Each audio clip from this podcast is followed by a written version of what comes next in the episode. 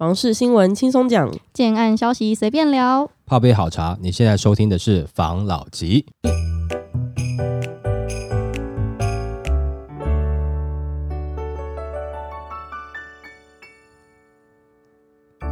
关心你的房事幸福，我是房老吉。我是大院子，我是茶汤会，现在已经十月了嘛，我们来聊聊前面两季九月的整个房市的表现。全年量缩格局已定，九月买气重挫，六都买卖移转年减十四 percent。六都地震局公布今年九月的买卖移转栋数，总计六都今年九月共一万八千三百五十八栋，月减四点二 percent，年减十四点二 percent。其中南部交易衰退明显，与去年同期相比大减两成。它这个南部指的就是台南跟高雄吧，因为台积电关系，所以它之前表现很亮眼，但是慢慢的护国神山的效应消失了，所以它就下来了。但是南部我有个案子我很有兴趣耶、嗯虽然他说大减两成，但是因为那个案子我不能讲在哪里，因为它还没有公开。但是那个案子我知道的是它基期很低，很好入手的建案，在台南吃的是南科。好了，我们先看新闻讲的啦，就是说现在全台的移转的这个量数下降嘛，然后呃整体的市场感觉是下降嘛。那你现在讲到那个台南的案子有没有？就基期低了。当然，因为我知道嘛，我有跟你讲说，最好的方式是你还是去现场看一下，去了解一下，你不要因为它现在基期低了，你就急着进去嘛。除非说你今天准备好了，你可能先简单讲好了，你基期低，你唯一可以保证的是什么？是可能如果说你一开始你看的是五年的话，房市就这样的嘛。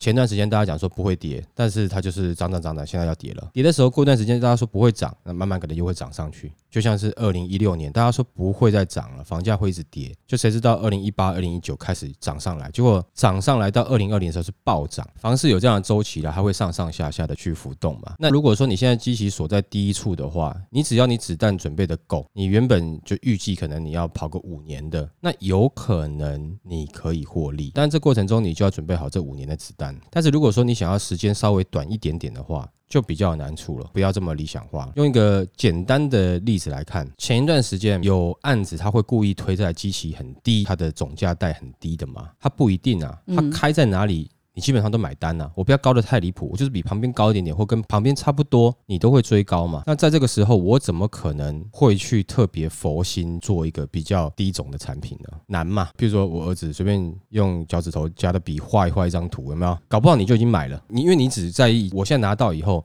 两个小时之后我可以赚多少钱嘛？那前段时间你根本不管我的建材啊，或者是我的建筑物是怎么样嘛，你知道有案子嘛，平数总价你可以加价多少卖嘛，所以你根本没有在管这个建筑物到底是怎么样啊。也就是说，在那个时候，你只为了要拿单嘛，不管是你是要签约或是红单，你只想赶快拿到以后。丢给中介去转卖嘛？当时多数的投资客是不是这样子？即使是不是投资客，在前段房市热潮的时候，有一些只是一般人，哎，觉得别人这样玩好像有赚头，他只是一般人，他自己尝试一下，就他也赚到钱了，他也尝鲜尝到了，哦，原来可以这样子哦，所以他也没有在看房子到底是怎么样嘛。他也没有管说最后盖好会不会漏水什么的，他没有在管啊。他们要自己住啊，，对，不是自己住而已啊，他连贷款都没有走到，他没有打算持有这个合约超过一天啊。反正我就是早上进去，那签了单，下午丢给中介卖，晚上就已经转出去了。隔天基本上这个合约就已经不是我的了，已经赚了一笔钱了，就换约了。他是希望这样子，但没有错啊，中间会有一些手续啦，哈，要建商那边去帮忙协助换约，但我只是一个形容啦。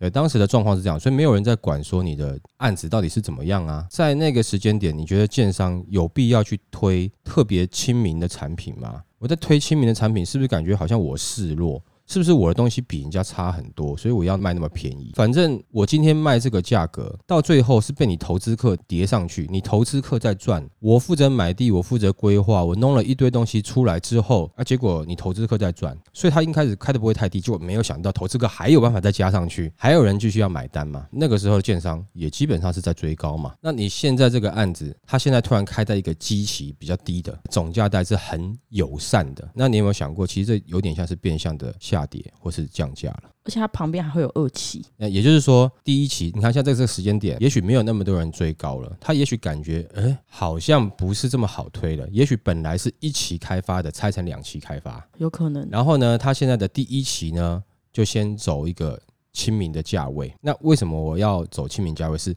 连我这时候我都预知到说，可能现在的市场不是这么热了。好，那你看前一段时间自助客有没有早早就是已经盖牌了，休息了，哦，不跟你追高了，追不上去太累了。投资客呢，那时候在观望，看一下政府的还有一个景气的一些状况，到底还要不要继续玩？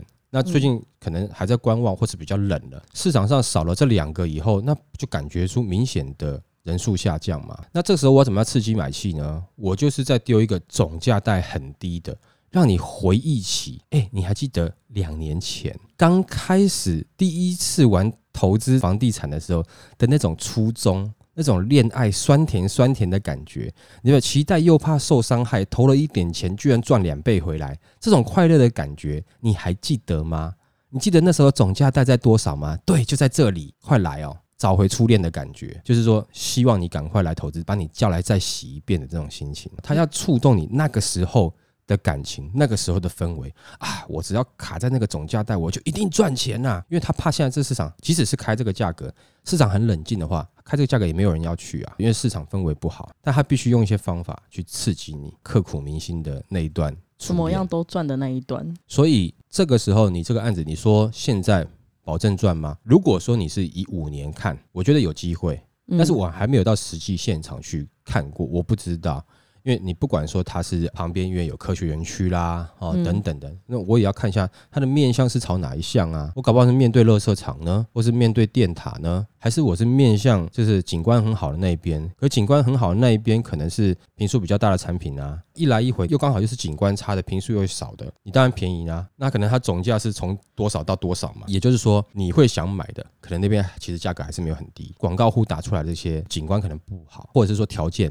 比较差，或是平数特别小的，就是让你感觉说，哦，价格先把你吸引去了，再慢慢把你洗上去嘛。我们还没有看过之前，还没有看生活环境，或是动线，或是未来这边有什么样的开发计划，或是它旁边是什么，你都还没有确定之前，不要先听到说，哦，机器低，我就想投资了。而且再是现在投资，也不要想说是短期的。那即使是它机器不高，你要投资，你想要走中长期的投资，没关系啊。但是我们还是要先看一下这个案子到底。可不可以嘛？真的可以的话，不是只是它价格，有时候不会赚钱的东西，你投资它一块钱都是浪费啊！啊，如果说会赚钱的，你可能投资金额比较高，你会觉得会赚钱啊。举个例子啊，你投资一百万到台积电，一百万不小吧？投资到台积电，你感觉会赚吧？但是我叫你投资十万块，譬如说啊，到我们房老吉的 YouTube 频道，你觉得会赚钱吗？你会觉得，哎。不会赚钱，不是说你投资的钱的多寡，但你投资的目的是为了赚回来啊。如果你投资的那个感觉你丢下去，就像是做了慈善捐出去一样的话，可能很多人就不要投资了，不会有收益嘛。你现在要做这样子的话，你可能就是要看一个三年五年的，有可能啊。因为依照刚刚的新闻来看，其实现在全台的房市状况是已经趋缓在往下走了，所以这个也跟大家分享一下，好不好？好，来下一则。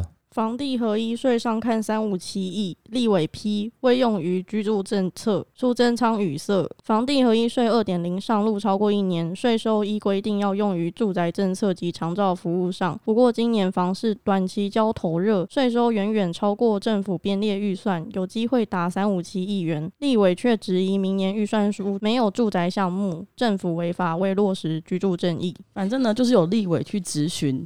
政府没有实施居住正义这件事情，然后就咨询苏贞昌嘛，苏贞昌就很尴尬，毕竟他们的确也是比例分配不均嘛，我这也是九比一，九是长照，一是社宅，比例很有问题。然后旁边还有一个想要帮忙苏贞昌的另外一个立委就在帮忙讲话，说什么哦，因为那个已经有编列青年租屋补助了，这根本是两码子事啊，就是编列青年租屋补助是编列青年租屋补助，但是这一个原本应该要用来做长照跟社会住宅。这笔资金还是没有用到他该去的地方啊！难怪我们社宅烂成这样。我讲我的看法了，就是说，假设我今天的整体的这个税收，这个税收呢，它如果说有一个比例这么大的失衡，有没有？对我像我这种人来讲，性格比较奸诈一点点哈，唯利是图的商人来看的话，用我我讲说是我的话啦，我不是说我们政治人物，政治人物应该都是清廉的，应该讲是为了人民着想的。但如果今天是我在那个位置上，我会怎么做呢？我拿百分之九十，我先去补助长照的部分。我拿全部的预算，百分之九十的部分呢，我都拿去补助长照。因为长照哈，我不是说想要补助，如果是我啦，不是想要补助需要长照的这个族群。我想补助的是什么呢？经营长照的这些企业。我做了这件事情以后，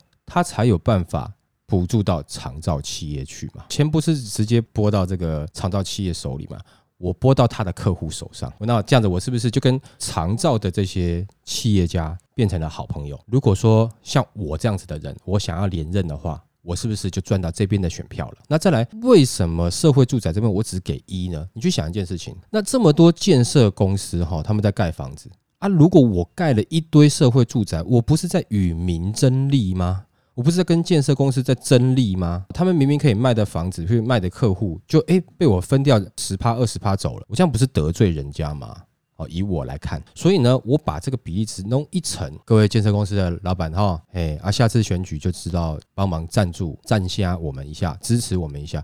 我们政府也没有跟你争利嘛，我是不是也讨好了建设公司或者地主这些大佬们？我这种个性的人来讲，那我是不是同时我拿人民的这一笔钱、这一笔税金，帮助我自己个人讨好了两边？也许我本来有可能。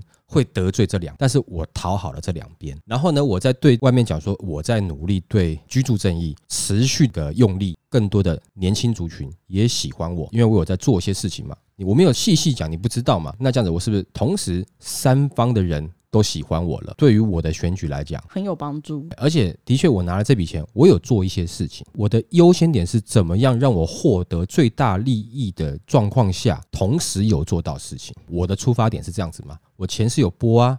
我没有拿自己口袋，我没有贪污哦，好死不死，今天蓝赢的居然把我这个九比一的东西讲出来。如果是问我，我可能也会语塞啊。哎哎，这个这这这个这个这个你怎么会知道？哎，这样子哈，是不是？你怎么会知道呢？你这样讲出来，我不是就闹鬼了吗？可是问题是讲出来，一般听到觉得说，可能政府在分配上有点瑕疵啦，啊，不至于到很差啦。这可能是政府的人员，他们可能真的是心地比较。正向善良一点点，所以他们可能这只是真不小心一点瑕疵。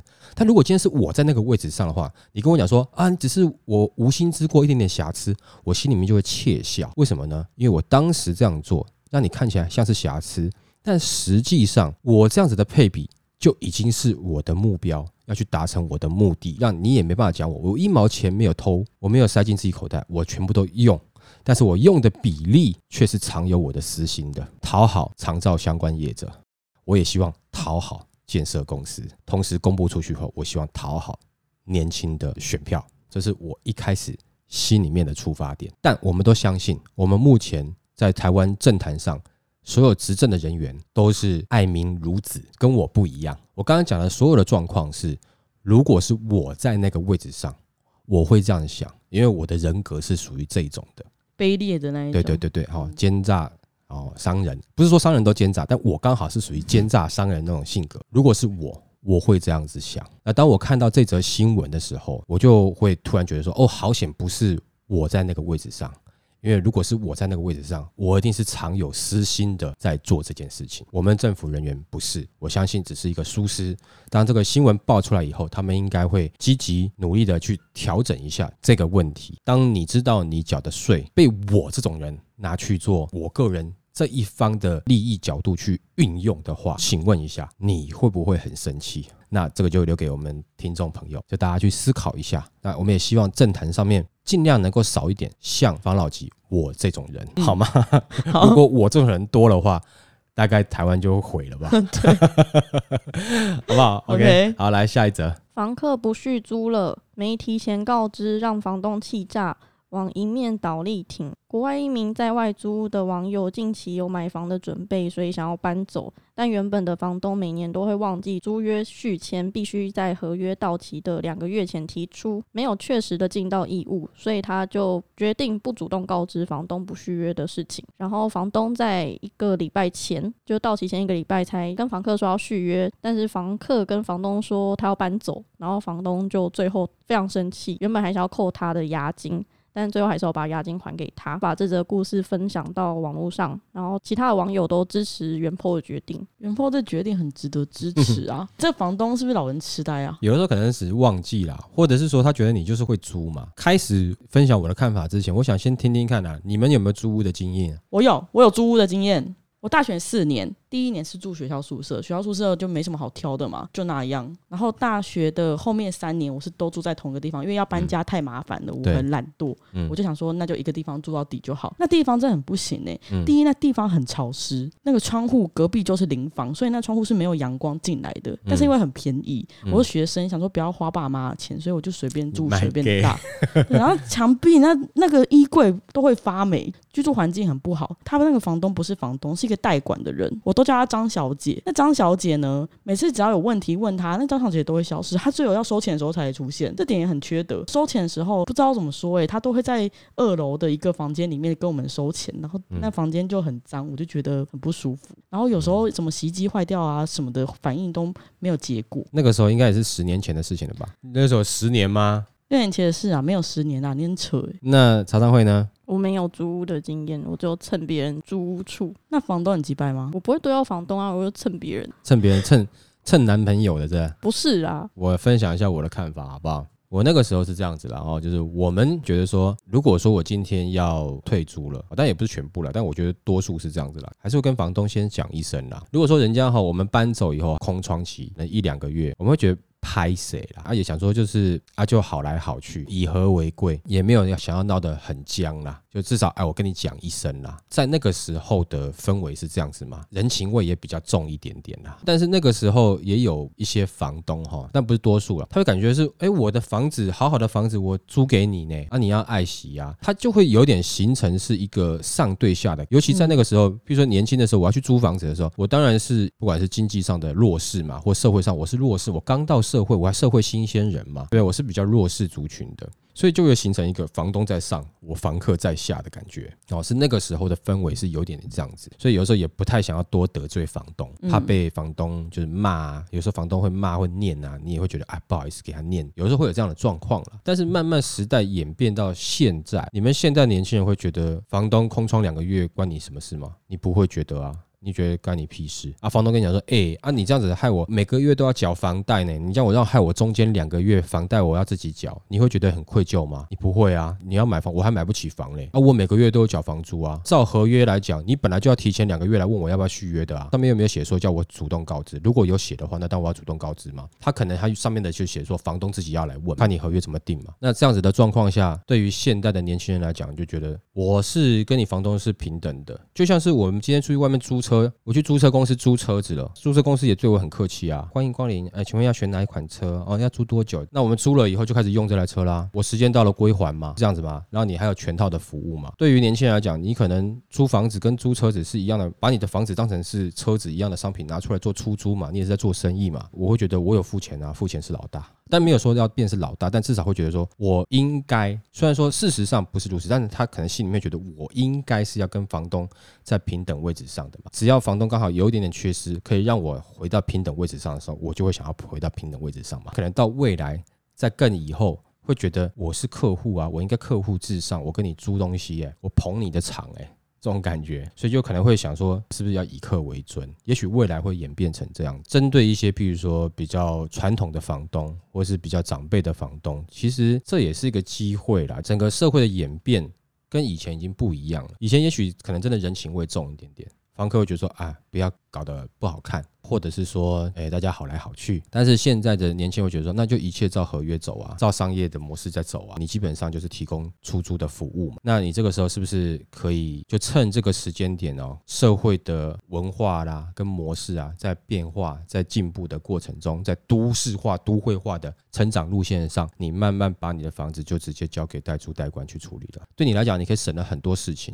也省了很多的责任，可能一辈子没有这样子要弯腰，可能房东都比这些房客年纪多啊，叔叔辈可能是爸爸辈或者是爷爷辈这种感觉、啊，你还要跟人家低声下气，你有时候就气不过嘛。再来是你有时候可能跟自己的孙子都会吵架，因为隔代哈这个观念不一样嘛。与其这样子的话，你不如去交给这个专业的服务团队去处理，他们热心的服务嘛，腰杆子还软嘛，愿意弯腰嘛。那这样子的话，他可能服务也做得好，租客也满意。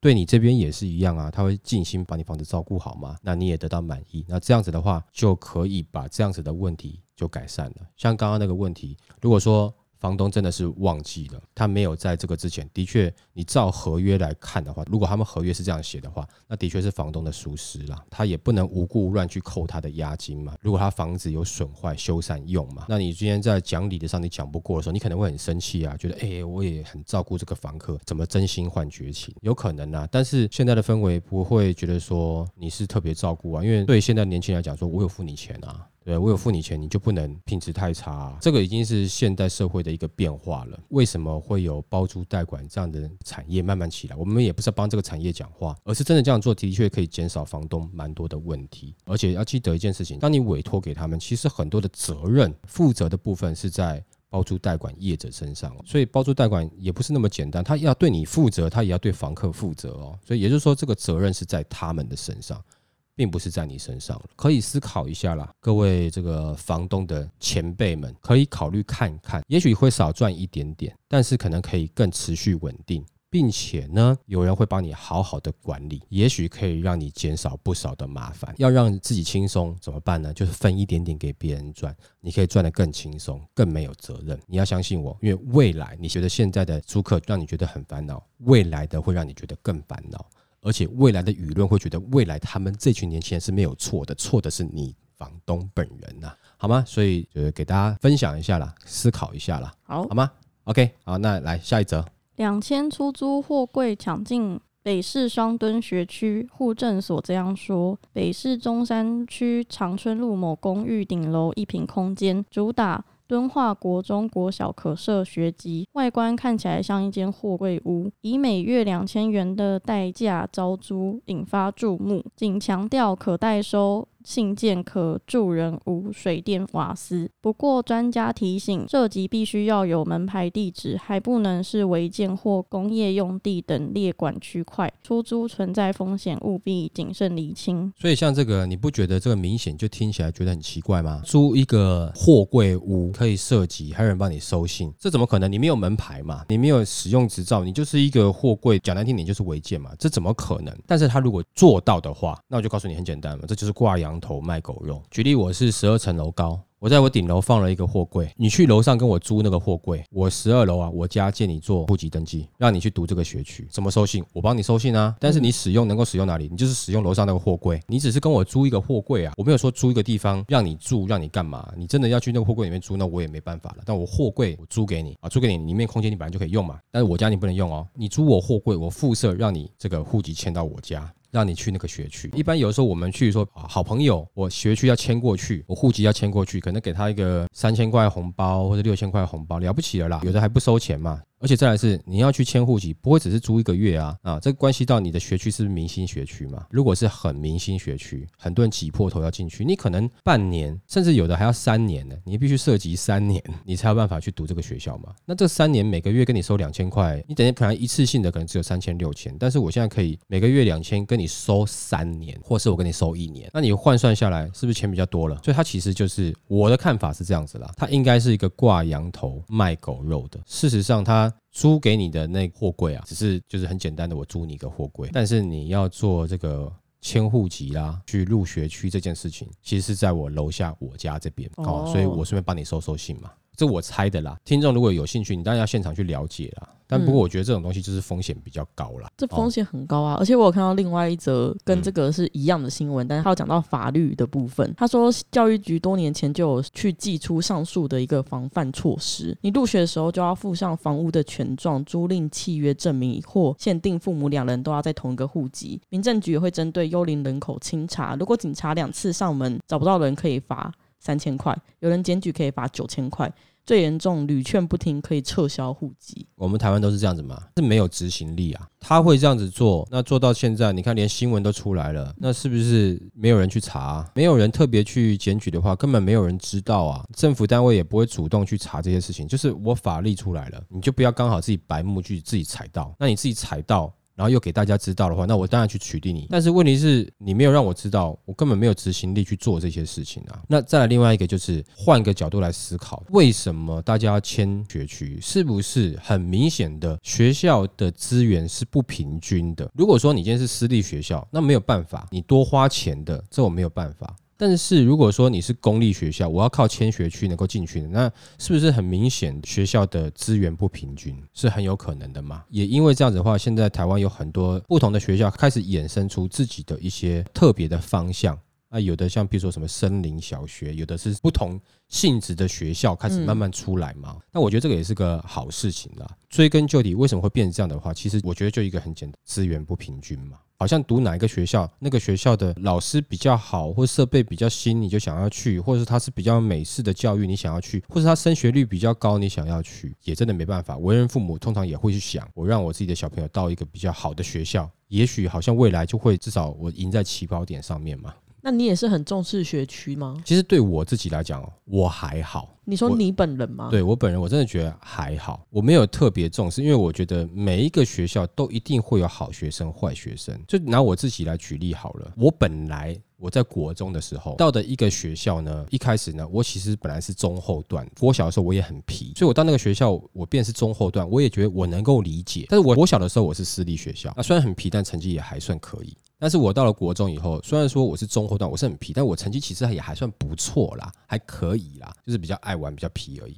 但是我会自然而然的觉得，前面那些好学生呢，感觉对不上，太文静、太乖了，我就自然而然感觉自己好像可以使坏的味道。读不到没有多久，就被我爸妈转到另外一个学校。另外一个学校呢，就是以学校来看，它是比较差的学校。就我到那个学校去以后，大家可能说啊，会不会学坏？因为那学校可能，比如说坏学生比较多。没有，我一去以后发现，哇，我跟那些坏的、皮的，我搭不上。我突然变成好学生那一群。你知道吗？就那我好像我只能做好学生，我突然有种哎优越感，哎，其实我好像怎么考都是在蛮前面的哈。就再怎么样没读书，我也在前面，就全校全年级的大概前面百分之二十这样子，就自然培养出我一个其实我是好学生的氛围哦。从那个时候，突然我就开始觉得哦，那我不能那么皮了，因为我比不上，因为我不像他们有的那个时候会拿铝棒来学校打架啦、砸玻璃啊、砸脚踏车啦，就每天就是在每后面就是打架就对了啦。我那时候刚上国中的时候，个子就比较小，我只是顽皮而已。我个子小，我怎么可能打过？会怕嘛？我刚上国中的时候还很小只嘛。虽然说我后来整个拉高了，那是也是在国二、国三之后的事情了。国一的时候我会就怕嘛，所以我就觉得啊，原来我是好学生那一群，我自己误会了，误以为自己可以在江湖驰骋，错了，你根本就是一只小白羊。爸妈送你去教训你的。然后我去以后就突然觉得，其实我现在才发现，原来我是好学生，就开始就在那边开始当好学生，哎，就开始认真读书了，就哎。你要怎么讲？这个很难讲，因为我在很好的学校，很自然而然在那个氛围内，我把我自己定位成是我是调皮的坏学生，我在学校就是要使坏的感觉。可是当我真的到大家讲话比较直一点、比较江湖味的学校好了啦，哈，我到那边突然觉得哇，其实我根本就是温室里的花朵，我没有看过原来是这样，哇，这么凶这么狠。我突然发觉，呃，其实我根本就只是个好学生嘛，自以为自己很坏，就是好学生里面就稍微调皮一点点的，还自以为自己是怎样大哥哦。傻子哦，乖乖的回去认份做你的好学生吧。然后我就乖乖回去认份做好学生了。的立场突然转变了，就好像哎，我读书好像也可以了。你说学区真的很重要吗？我个人的看法不一定。那你说环境会不会对一个人有影响？有，不一定是差的环境，一定是把你往。差的影响带过去，对我反而在好的环境就好不起来，对，好不起来，你知道吗？哈，也因为这样子，就当我的心态转变的时候，我也是国一上学期的没有多久，我就转过去了。原先那个学校其实还没有读满一个学期，我转过去了。后来等于是国中这三年，我就把自己当成一个好学生去要求自己。到高中好像也是好学生，但是不是说很好很好，就变成是中间好的学生，毕竟还是有点皮嘛，就是这样子了。所以环境对人的影响会不会有？绝对会有，不是一定是好的学校就是好的影响，好的学校可能也有坏的影响。就像是现在的社会一样，我年轻人到社会，我再努力也买不起房子，那我就干脆躺平了。就像是我到了好学校，我再努力也追不上前面那些人，我也不会是好学生，我干脆躺平做坏学生了。这是人性。刚刚回到上面那则新闻，到底是不是要迁学区？其实应该父母亲多了解自己的孩子，再去想一想。但是也不是说不能迁啦，多了解。好，好了，那我们今天就分享到这边喽。好，好，谢谢大家收听这一集的。防老吉，拜。